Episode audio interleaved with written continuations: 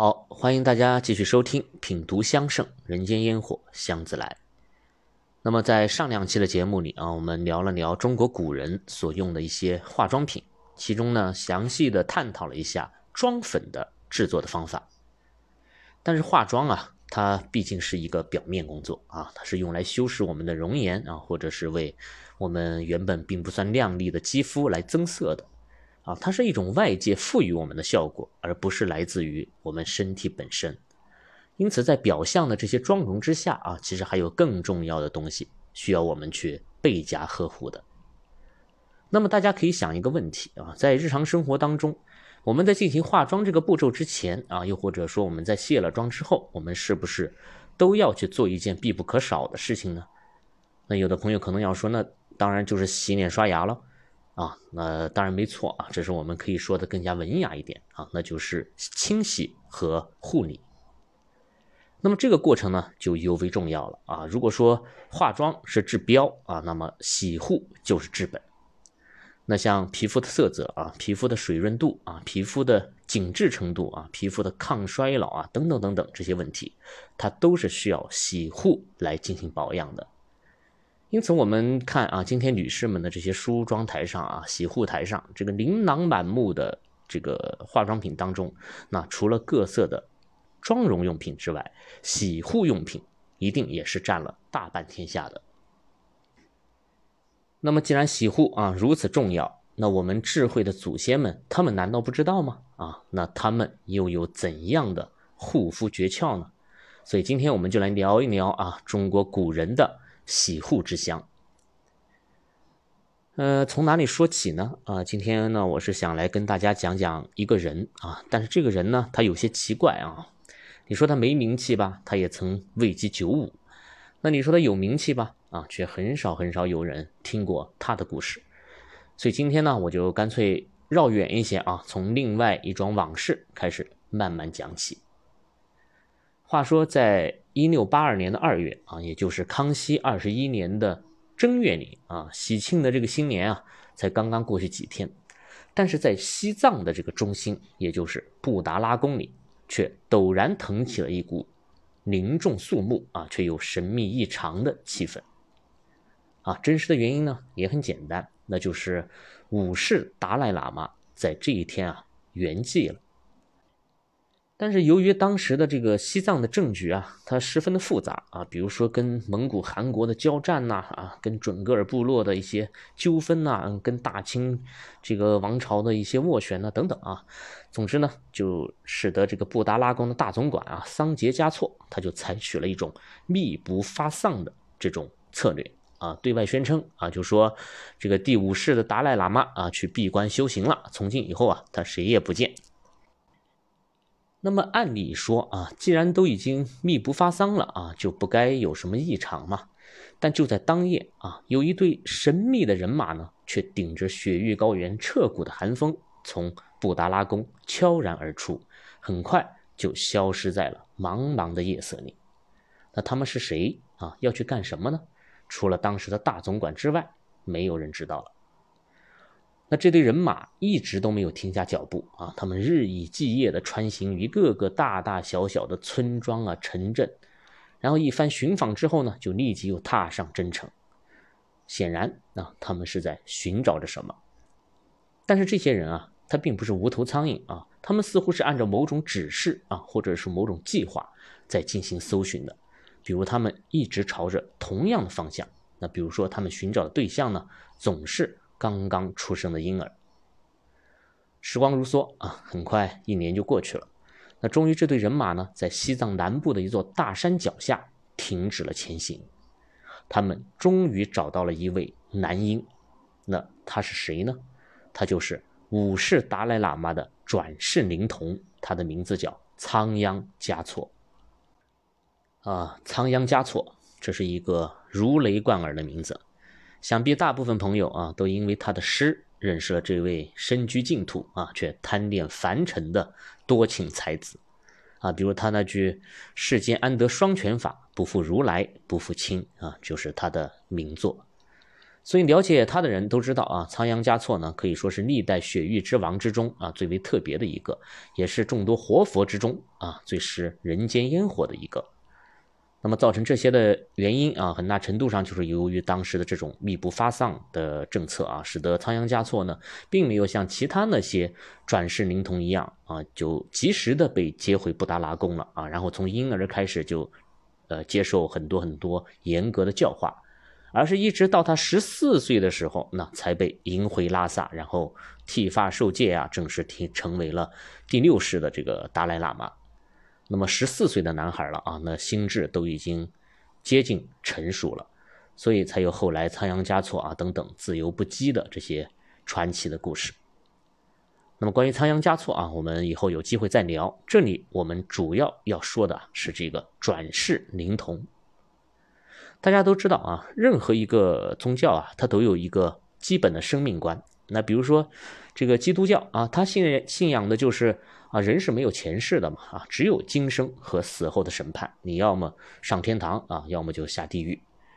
但是佛教啊，佛教崇信的呢，就是生死轮回啊，他们又把这个轮回分为六道，又叫六道轮回。那么人人们这个死而重生啊，生而复死，就这样循环往复。所以这个转世灵童呢，实际上就是基于佛教的这种基本的生命的学说。但是寻找转世灵童来继承大师的这个衣钵啊，这种做法呢，主要还是在藏传佛教啊里面来实行的啊。因为在我们汉传佛教来说，那个这个继承啊，它主要还是存在于师徒的这种关系里面。所以，当历代的达赖啊，包括后来的班禅、额尔德尼啊这些大师圆寂之后，那弟子们都相信他们的灵魂呢，通常会在一年之内重新降生，而这位新生的男婴啊，就是继承衣钵的转世灵童了。那么，寻找转世灵童啊，当然他也不是盲目的啊，这个过程呢，非常的严格，也非常的考究。那比如说，这个大师圆寂之前，他往往会留下遗嘱。那虽然这个遗嘱里面他并不会清楚的指定，那谁谁谁就是我的下一任的继承人，但是呢，他可能会在期间啊留下一些隐晦的线索。那比如说仓央嘉措啊，他就曾经留下过一首诗，他说：“云间白色的仙鹤啊，请把翅膀借给我，我不会往很远的地方飞，我到礼堂转转就回来了。”那么这首诗就曾被认为是具有暗示性的。那么理塘县嘛，就在今天四川这个甘孜藏族自治州，所以仓央嘉措啊，他圆寂之后，下一任的第七世的这个达赖啊，格桑嘉措，他最后就是在理塘啊被找到的。那么除了这些遗嘱啊，还有天象啊。什么叫天象呢？哎，我们其实可以在各种各样的这个史书经典当中都能看见啊。就是很多很多历史上的这些大人物啊，他们出生的时候啊，都是伴随着这个天降祥瑞的，什么五彩祥云呐，什么金龙腾空啊等等啊。包括香圣当中也有很多呃类似的记载啊，比如说这个。我记得有一个故事啊，说的是宋太祖赵匡胤啊，他出生的时候那是赤光满室，异香扑鼻，啊，所以他出生的那个地方呢，原本叫贾马营，后来也被人们称为啊香孩儿营啊，就是这个孩儿生下来的时候就非常的香。那还有说这个孔子出生的时候啊，有两条苍龙从天而降呢，来到他母亲的房中，所以才诞下的孔子。那接着呢，又有两个捧着香露的这个仙女啊，凌空而来，为孔子的母亲沐浴更衣。那么这个故事呢，也在香圣当中有记载啊，叫做“神女清香露”。总之等等吧，这个历史上各个大咖们啊，类似这样的故事是不胜枚举的。那么转世灵童也一样啊，他们出生的时候呢，这个天象啊是有指示的，所以寻找者们也会按照天象的这种指引去确认方向。那再比如说啊，还有一种方式呢，叫做观湖啊，就是观看湖面。那么去过西藏的朋友都知道啊，西藏的湖呢也叫错啊，羊卓雍措呀、纳木错啊等等，这些湖啊都是藏民心中的圣湖啊，是不容亵渎的啊。大家千万不要在里面这个洗脸、洗手、这个洗车啊，这都是不好的。那么这些寻找者呢，他也会去观看圣湖的这个湖面。啊，传说这个湖面的倒影当中啊，就会显示出转世灵童出生地的这个场景，啊，比如说，比如说有一条小路啊，有一棵树啊，有一座农舍啊等等。那么这种方式呢，也叫神谕，就是神给予的提示。所以要通过很多很多种复杂的方式啊的这种指引，最终呢才能找到符合要求的男婴。但是这还不算完啊，因为往往一个小村子里面有好几个刚刚出生的这种男婴啊，所以还要拿出啊大师们的生前遗物，然后混杂在其他很多很多的物件里面啊，让这些婴儿们呢去挑选。那挑对了的才能被迎回拉萨。那回到拉萨以后还没有完，那还要进行最后的一个正式的仪式啊，叫做金瓶撤签。啊，简单来说就是通过抽签的方式。在各种大师啊、皇帝呀、啊，包括我们后来国务院总理啊等等的监督之下啊，才能挑选出最后的一名转世灵童。所以大家看啊，这个转世灵童他身份的确认，是何其复杂啊，又是何其严格的。但唯有这样，才能让世人们相信啊，才能够找到这个雪域之王的真正的传人啊。当然，有朋友也许会。听了觉得不相信啊，觉得这不就是迷信吗？他怎么可能有什么转世灵童啊？那么我要告诉你，你可以不信啊，但千万不要去亵渎啊，因为他们虽然不是科学，但他们是一种信仰啊，是值得我们去学习、去了解、去尊敬的。好了，那听到这里啊，可能大家越听越糊涂了啊，就是我们今天的这个洗护之乡的主题，它跟转世灵童啊究竟有什么关系呢？那么大家不要着急啊，我们这一期的主人公马上就要登场了，因为相传啊，他也是一位转世灵童。但是这位转世灵童啊，他就有点奇特了，他并不是一位活佛，而是一位皇帝。那么他就是金朝的第六位皇帝，名叫完颜景，也被称为金章宗。那么大家可以猜猜，这位金章宗他相传是谁的这个转世灵童呢？啊，说出来可能会吓你一跳啊，那就是宋徽宗的转世灵童。啊，虽然这是两个八竿子打不着的皇帝啊，宋徽宗故去以后三十三年，这个金章宗呢才出生。那么按照古人的年龄来算，这都差了好几代人了。但为什么会有这样的坊间的流传呢？哎，它自然不会是空穴来风。那么且听我细细道来。首先是这个身世啊，我们之前讲宣和内府降真香的时候讲过啊，宣和年之后呢，就是靖康年啊，很快就发生了靖康之耻。那东京城破嘛，宋徽宗和儿子、女儿啊，这个妃嫔以及众多大臣们，一共三千多人啊，都被金兵啊押往了北方。那最后徽宗的结局很悲惨，那大家都是知道的，死于五国城的这个监牢之中。但还有更惨的呀，就是他的二十一个女儿，啊，他们被抓走之后呢，这个为奴的为奴啊，为妾的为妾，为娼的为娼，苦不堪言呐。所以很多呢都受尽折磨而死。但这其中啊，被逼为妾的，啊，当然可以强占这个宋朝公主的，都是金国的皇亲国戚呀，灭宋的功臣等等了，啊，所以会不会又给金国的王室留下一些大宋的血脉呢？啊，史书中没有说明，但却给后世呢留下了很多很多的遐想。那甚至有这个传言说啊，这个金章宗啊搞得不好，他就是宋徽宗的后代。啊，虽然这听着不可思议啊，十分的荒谬，但是这个金章宗啊，他的确与宋徽宗有着很多很多的相似之处。那尤其是在艺术造诣的这个方面啊，堪称神似，也一点不为过。我们都知道啊，宋徽宗的拿手绝活是瘦金体，那至今仍是各路书法大家苦苦临摹学习的这个范本。但是徽宗走后啊，这近千年之间，能够用瘦金体以假乱真的，哎，这个金章宗啊，他堪称是第一人。在今天的这个大英博物馆，那收藏着一幅唐代的名画，那那就是顾恺之的《女史箴图》。那这幅画呢？它最珍贵的地方，其实还不在于这个画作的本身啊，而是这幅画的题跋和印章啊。我们古人这个收藏到心爱之物的时候啊，一般呢都要在这个画作的一侧啊写上一段文字啊，然后盖上自己的这个印章啊，也叫前印以证明啊这件宝贝我曾经拥有过啊，我曾经把玩过啊，那是无上的荣耀啊与满足。所以在这幅名画上啊，就有了很多很多的题跋，从唐代收藏机构的弘文之印啊，一直到宋徽宗的印文，然后北宋灭后又有了金章宗的印文，那金灭后又有了南宋权臣的印文。然后再到元代王寿贤的啊，再到明代项元汴的等等，最后一直到这个被乾隆皇帝啊收进了大清的紫禁城，然后最后一直到八国联军火烧圆明园的时候呢，又被英军给抢走了，最后才入了这个大英博物馆。所以大家看啊，我们这浩浩荡荡的历史啊，唐宋元明清的这个更迭，都在这幅画作的题跋上被一一的展现了出来，而且呢。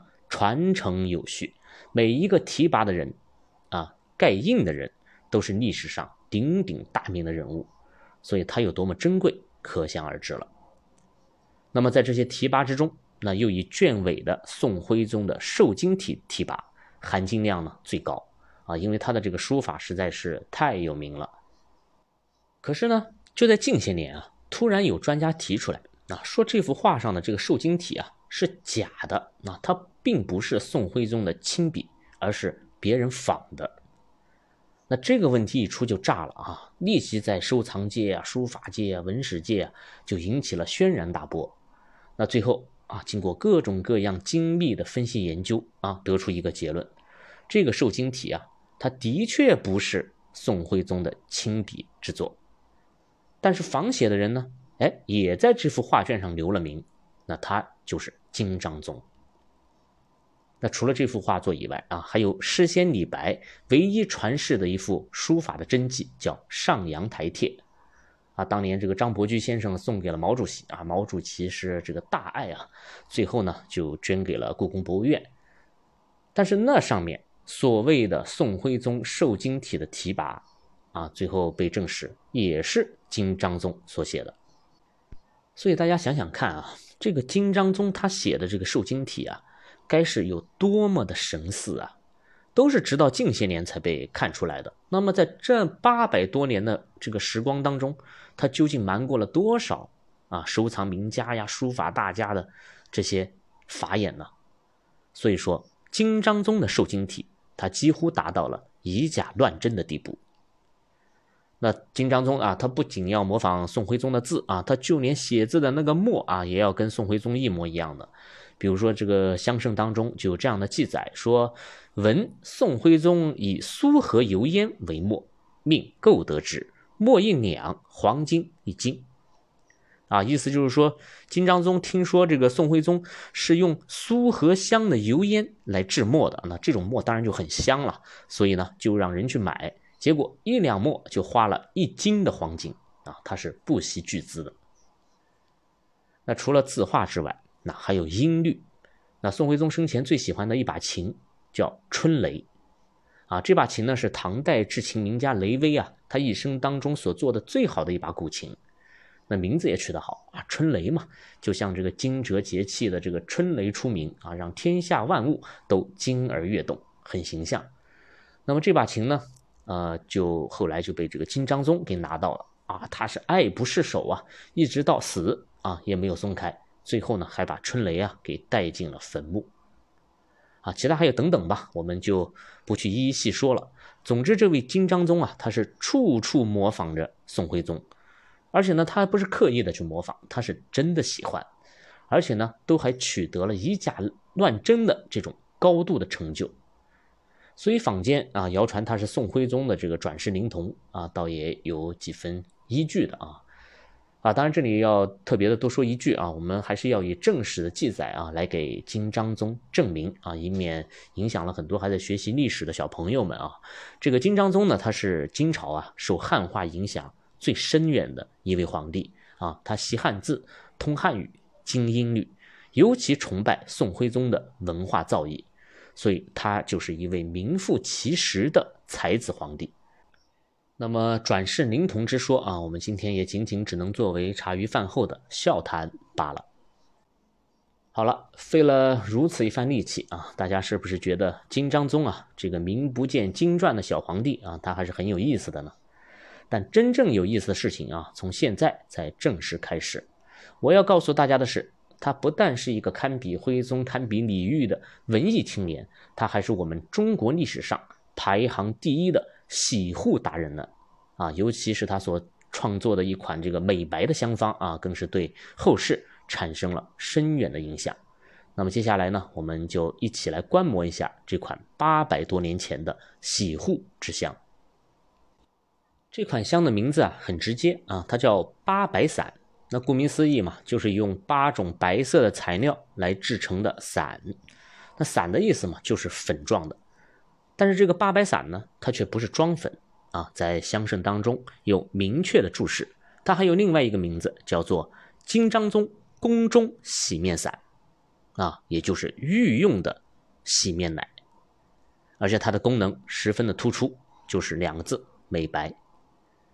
那为了达到美白的效果啊，所以用了八种白色的材料啊，分别是白丁香啊、白僵蚕、白附子、白牵牛、白茯苓、白吉尼、白芷和白及。那大家可能会觉得这个金章宗。呃，好像有点幼稚啊！这个难道全部用白色的材料来做洗面散就能达到美白的效果吗？啊，恐怕是没那么简单。那当然没那么简单啊！所以我们再具体的看一下这些材料的由来。实际上呢，远非大家所想象的这样。这款香的用料啊是大有来头的。那首先是白丁香啊，这个丁香我们讲过，它都是棕褐色的嘛，肯定是没有白色的丁香的。那最多有白色的丁香花，但这里的白丁香显然不是指的花朵。那么白丁香究竟是什么材料呢？啊，大家是否还记得我们上一期讲到的樱条，也叫樱条白？那么这里的白丁香实际上呢，也与丁香没有任何关系，它与樱条是同样的一种物质，只不过呢，它不再源于鹰，而是源于像麻雀呀这样的小型鸟类的。排泄物。那么樱条白啊，被加入妆粉当中，用于美白；白丁香呢，也被加入了这款美白的洗面散中，用于美白祛斑。那么显然，这种鸟类所排出来的白色的结晶，在我们古人看来啊，在他们经过千百次的这种尝试之后，被认定的确是有着美白方面的卓越的功效的。那我们再看第二位材料啊，叫白僵蚕。这也是一种很奇特的材料啊！这个蚕大家都知道，雪白的嘛，吐丝的这个蚕宝宝。但是蚕宝宝啊，它也会生病啊，尤其是容易感染一种呢，叫做白僵菌的重生真菌。那这种真菌本身呢，也是白色的，它的这个孢子啊，就会附着到蚕的身上，然后开始大量的繁殖，那最终就会导致蚕呢变得僵直死亡，同时。在这个蚕的尸体上啊，就会长出一层白色的这种白将军的粉末。那么这种僵死后的蚕经过干燥啊，它就变成了一味中药，叫做白僵蚕。呃，大家听起来可能会觉得有些可怕啊，但是这位白僵蚕呢，在中医领域它可谓是历史悠久了。大约自从有了蚕桑行业以来，就有了白僵蚕的应用。那医用的功效啊，我们不去多说，单说这个美白，早在这个《神农本草经》和《本草纲目》当中啊，我们都能够找到它的相关记载啊，说的也非常明白。那前者就说它是灭黑斑，令人面色好；那后者就说密合擦面，灭黑暗，好颜色啊，这都是一个意思，就是说白僵蚕在中国古代啊，它就是有很强的。美白祛斑的这种功能。那么今天我们的科学技术啊，对于白僵蚕的这个分析呢，也基本印证了古人的这种说法。那比如说，经过检测，这个白僵蚕中呢含有多种的氨基酸和活性丝光素，它对于皮肤是有着很好的美容的效果的。而且呢，它还包含着一种可以调节性激素分泌的这种蛋白质啊，尤其对于你。这个女性性激素分泌失调所引起的这些黄褐斑呐等等症状，哎，它有很好的疗效。此外，它还含有大量的维生素 E 啊，维生素 E 大家都知道，它是抗氧化、抗衰老啊，去除老年斑啊等等啊，这些作用都是非常明显的。啊，这个当然它包括其他很多很多成分啊，我们就不一一去细说了。总之，这个白姜蚕它从古至今都是一味美白的法宝。我们再看第三位啊，叫白附子。我们之前提过很多的香方啊，其中都用到了附子，有的叫白附子啊，有的叫黑附子，还有的叫香附子。所以很多学习制香的朋友们呢，啊，又开始糊涂了，那不知道该用哪一种附子啊。所以今天呢，也就顺便呃，简单的帮大家分析一下这味材料。首先，我们要清楚一点啊，这个附子和白附子这是两种完全不同的物种啊。虽然它们只有一字之差。先说这个附子啊，附子呢是乌头的根部啊，它有很强大的疗效啊，但同时呢也有很强大的毒性，所以生的这个附子啊，它是有毒的啊，不能用。那么我们在药店里面呢也买不到。那我们能买到的附子呢，都是经过炮制的啊，也就是去除了毒性的。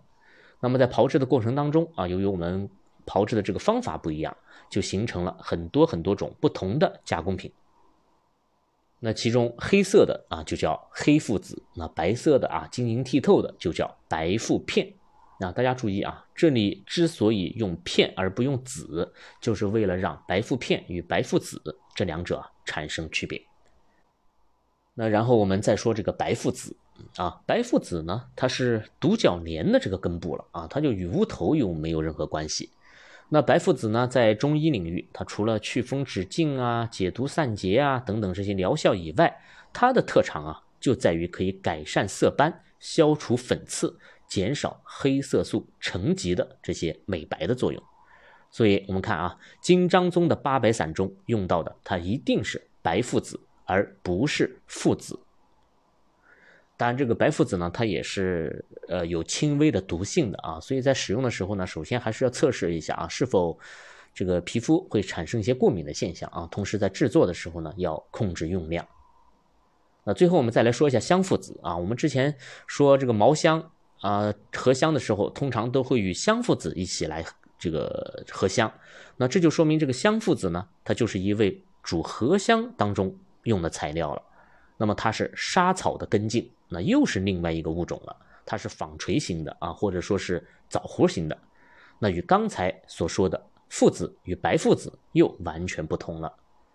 所以关于这三种附子啊，大家一定要注意分辨。那么再接下来啊，我们继续看第四位材料，它叫白牵牛。这个白牵牛啊，它不是指的。白色的这个牵牛花，而是指牵牛花中白色的果实啊，因为这个牵牛花还会结出另外一种颜色的果实，就是黑色的，所以在这里呢特别做了一个这个区分。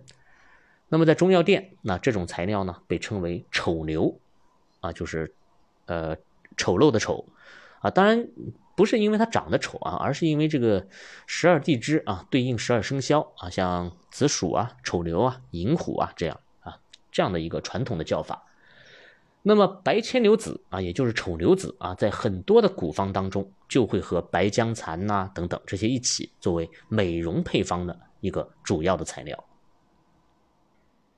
那么接下来第五位啊，叫做白茯苓啊，这个就很常见了啊。茯苓我们今天呃经常会用到啊，可以食用啊，可以泡水，也可以用来制作美白的面膜啊等等啊，这个我们就不去多说了。这个第六位。啊，名字很奇怪，叫做白吉尼，啊，这是一种植物的果实。大家一定看过很多这个战争片啊，比如说这个敌方的卡车啊要开过来了啊，我们就事先在地上撒一片钉子，那么这个车子一过来，那轮胎嘛自然就被戳爆了。但如果大家仔细去看那些钉子，哎，它们都不是普通的这种钉子，它一定是有好几根刺的啊，不论你怎么扔它，它总会有一面的刺啊能够笔直的朝上。那其他的刺呢，就正好作为它的这个支架啊，很牢固的撑在这个地上，啊，只有这样才能发挥最大的这个威力嘛。那么这种武器就叫做铁蒺藜啊，早在我们春秋战国的时期就有应用了啊，打仗的时候这个撒在地上用来扎这个马蹄的。那么这种铁蒺藜的原型实际上呢，就是蒺藜的果实，也叫白蒺藜啊。那白蒺藜。它除了这个造型奇特，有很多刺以外啊，它在中医领域呢，也通常用来作为平肝补肾啊，还可以可以用来作为一些这个皮肤瘙痒啊等症状的这些药物。那么第七位叫白芷啊，这个我们太熟悉了。那从屈原时代开始，就作为重要的香料被应用于各种各样的香包啊、香囊啊。因此，它在这里除了美白作用以外，更重要的是为这款洗面散呢提供了香气。那么这个白芷的香气啊，它有一个很大的特点，就是留香的时间呢特别长。那我平时制香啊，如果这个香方中啊有白芷的话，那我手上的香味在之后的几天它都是一直存在的。那不论期间你是怎样去洗手或者洗澡，所以这个八白散中的香气它一定是非常持久的，即使你用水洗掉它啊，依然会芳香扑面。所以白芷。它就非常适合被用在洗面散之中。那最后一位叫做白及啊，这个我们之前也讲过啊，制香的天然的联合剂当中啊，除了榆木粉、楠木粉之外，就是蜂蜜、白及和石斛。那么显然，白及这种材料遇到水以后啊，它是具有粘性的，这就为其他的七种材料提供了一座桥梁啊，通过白及把大家紧密的。团结在了一起，那当然，白芨本身也有消肿生肌的等等的这个药用的功能。那么大家现在回头看看啊，这八味材料啊，是不是都大有讲究呢？它根本就不是把一些白色的东西胡乱的掺合在一起那么简单，它们各有各的作用，也各有各的分工。这就是我们中国古人对于美容与养生的精妙结合。那虽然在后世啊，他们可能各自的作用都会被一些化工的这个产品所替代，但总体的构架啊，都是来自于我们古人的智慧的。那么在这个八白散当中啊，负责美白的材料我们讲完了，最后我们再来看看负责清洁的材料是哪些啊？香方中后半句是这样说的：入皂角去皮咸，共为末，绿豆粉拌之，日用面如玉矣。啊，这个就是制作的方法了。其中呢，又出现了两款材料，一个叫皂角啊，一个叫绿豆粉。皂角，那我们平时常说叫皂荚啊，它是一种非常古老也是非常天然的清洁的物质啊。我小时候啊，还有很多人在用这个皂角洗衣服啊，甚至洗头，把秋天的这个皂荚采下来啊，去除里面的这个皂米，然后把外面的这个皮壳呀。这个拍碎，然后稍稍一煮，那顿时浓郁的这个泡沫啊就会出现了。那么这种泡沫不但有很强的去污啊、去油腻的作用，而且它还不伤手，这是真正的天然无刺激。那即使到了今天啊，我身边依然有很多朋友都会坚持用皂角啊来进行一些日常的洗护啊，这就是来自于我们古人的一种传承了。所以皂角用在八白散里啊，那它的作用呢就是清洁肌肤了。那么绿豆粉啊，这个就更不用多说了啊。我们夏天喝一碗绿豆汤，没有什么比这个更加清凉去火的了。那在八白散里，绿豆粉呢，它就是基础粉。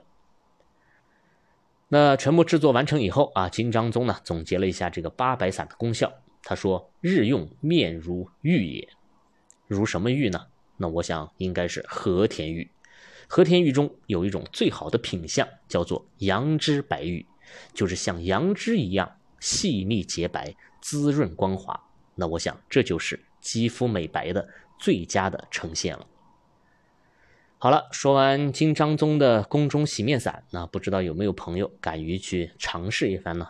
啊，大家可以在评论区留言啊，让我看看有多少人对我们古代的这个美白香方兴趣有加。那也许我会把它复原出来啊，让大家来测试一下它的效果究竟如何。那么金章宗的香方还没有讲完，它还有哪些用于身体其他部位的洗护之香传世呢？除了这些洗护之香之外，我们中国古人又会不会拥有自己的东方香水呢？关于这些。我们就留待下期再聊了。好了，这期节目就到这里，谢谢你的收听，我是剑门香堂青花家子，我们下期再见。